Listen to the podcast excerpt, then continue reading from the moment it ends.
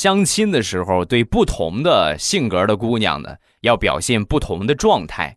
举例说明，我一个朋友那一天呢，也是相亲，就跟赶场似的，一天相了两个。上午相的那一个呢，就闲得话不多啊，就是他这个就是不但愿意说话啊，说话很少。然后这姑娘当时跟媒人就说：“哎呀，半天也不说个话，这样的人肯定有心机，心机还很深呢。”然后就黄了。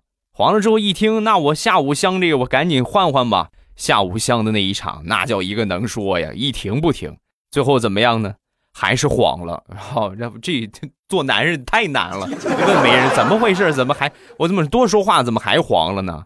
啊，这个姑娘她说呀，你这一停不停的说，能说会道的，肯定是个老司机，不是什么好东西，所以她没看上你。